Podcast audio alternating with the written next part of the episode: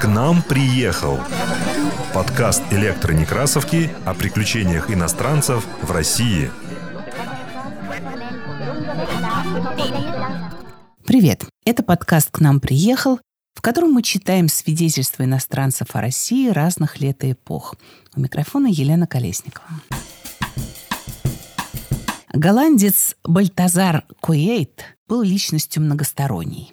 Дворянин, эссеист, дипломат, губернатор и наместник ряда островов голландской Ост-Индии. В 1675-76 годах Куэйт в составе посольства Нидерландов находился в Москве, где помимо дипломатических дел вел довольно праздный образ жизни. Одно из сильнейших впечатлений Куэйта о Москве – это Пожары. Согласно записям дипломата, дома горели почти каждый день и по многу. Вот как он это описывает. В четверг, 23 января, как и в предыдущую ночь, в городе в четырех местах горело. Причем беспрестанно гудел набат. Лучшее средство, которое здесь применяется, чтобы не дать пожару распространиться, заключается ввиду недостатка или отсутствия воды в том, что те деревянные дома, которые ближе всего к пожару, срываются и растаскиваются до основания. В этом русские очень проворны.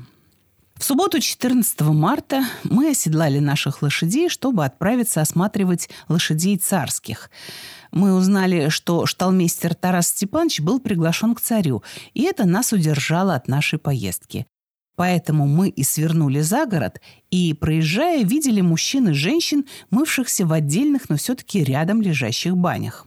Русские вообще очень любят бани и наружное омывание, из-за чего там везде в городах и деревнях много этих общественных заведений. У вельмож свои бани в собственных домах. Общественные бани для мужчин и женщин отделены бревенчатыми перегородками, через щели в которых они, однако, могут свободно видеть друг друга. Входят они, впрочем, через ту же дверь, иногда совершенно голые, держа лишь веник перед стыдными частями. Русские выносят большую жару и, лежа на полке, бьют себе голую кожу этими вениками – Мало того, мужчины и женщины, напарившись до красна, обливаются холодную водою или же, если зима, валяются в снегу, а также разогревшись, прыгают в ледяную прорубь, не получая, впрочем, от этого никакого вреда, так как они с детства к этому привыкают.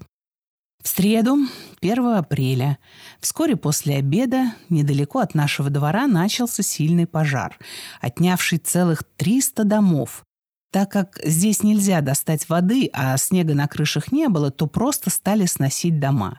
И если дом, в котором был пожар, нельзя было снести сверху, то пока наверху горело, снизу подрубали бревна и столбы, и таким образом приводили его к падению. В среду, 15 апреля, около часу, во дворе какого-то князя недалеко от нашего двора начался большой пожар – вследствие сильного ветра, так увеличивавшийся, что одна или две улицы с дворами и домами выгорели. В двух или трех выстрелах из мушкета оттуда искра упала на какой-то дом и таким образом тоже загоревшийся, а вместе с ним загорели разные другие дома. Хотя в этом городе много каменных строений, но они крыты деревом, а под деревянными балками выложены древесным лыком. Пожар продолжался целых два часа и уничтожил около 200 домов, считая в том числе и те, которые были снесены. В ночь на понедельник, 20 апреля, по ту сторону Москва-реки был большой пожар, ровно как и в других местах несколько ночей подряд. В воскресенье, 26 апреля, возник сильный пожар как раз за Мясницкими воротами, а после обеда другой, в трех или четырех верстах от города. Думали, что сгорела целая деревня.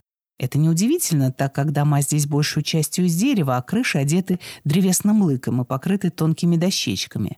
Все это при засухе на солнце, и если не было ни дождя, ни снега, так сухо, точно серное дерево, и легко принимает огонь. В понедельник, 27-го утром, снова возник сильный пожар на том же месте, где был пожар в предыдущий день. Сгорело около 30 дворов и одна церковь, в этот день горело и в других местах.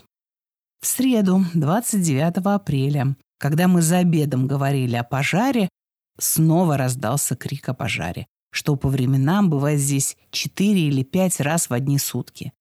Нас двое-трое поехали на место, оттуда во все места, где горело в предыдущую ночь, и везде видели печальное зрелище сгоревших и сломанных строений. В следующую ночь, когда мы только легли спать и не успели еще заснуть, начался сильный пожар близ нашего двора с надветренной стороны. Встав, мы тотчас запаковали наши вещи и убрали их в погреба. Пожар тем временем продвигался все вперед. Посол не выезжал со двора, пока яркое пламя не показалось наверху. Тогда он двинулся в путь в запряженной карете, а мы последовали за ним верхом к большому посольскому двору, находящемуся внутри красной стены Китай-города или среднего города, где пробыли час или полтора. Искра, которую вполне можно было потушить даже рукою, упала на крышу монастыря и зажгла все, пока на это глядели. Так сгорело это здание, а с ним и дом некого князя, стоявший тут же рядом. Так как ветер был очень силен, нам пришлось удалиться из того места, где мы теперь находились. Мы выехали поэтому за неглинные ворота господину Томасу Келлерману, где пробыли до следующего утра. Огонь тем временем шел все дальше и дальше и дошел до замка царя, где его, однако, быстро потушили. В четверг, 30 апреля, Пожар продолжался еще поздно за полдень и уничтожил пять или шесть тысяч домов и дворов, почти все, что стояло внутри Красной Стены. В пятницу, 1 мая, горело в разных частях города, однако везде вовремя успели потушить. В субботу, 2 мая, царь приказал, чтобы в городе ни русские, ни немцы не зажигали огня в черных избах. В понедельник, 4 мая, снова горело за Кремлем, ровно как и в Кремле, в Девичьем Вознесенском монастыре, где пламя уже вырывалось из крыши. В среду, 6 мая, утром в конце города снова вспыхнул сильный пожар, продолжавшийся до полудня и превративший в пепел более 200 домов и дворов, в том числе и много церквей. Посол находился в это время во дворе Лариона Ивановича, думного дьяка, полковника и начальника всех московских стрельцов или солдат. Коего дом один лишь уцелел среди пожара, так как он воспользовался тысячи тремя стрельцов, чтобы оградить его. Причем некоторые из них погибли. Во вторник, 12 мая, снова возник сильный пожар, унесший до 300 домов, в том числе и двор нашего пристава, Юрия Петровича Лутохина, который раньше хвастался, что дом его не может сгореть, так как у него достаточно стрельцов или солдат, чтобы его защитить. В понедельник, 25 мая, ночью был опять большой пожар за Москвою рекою, где в наше время еще ни разу не горело.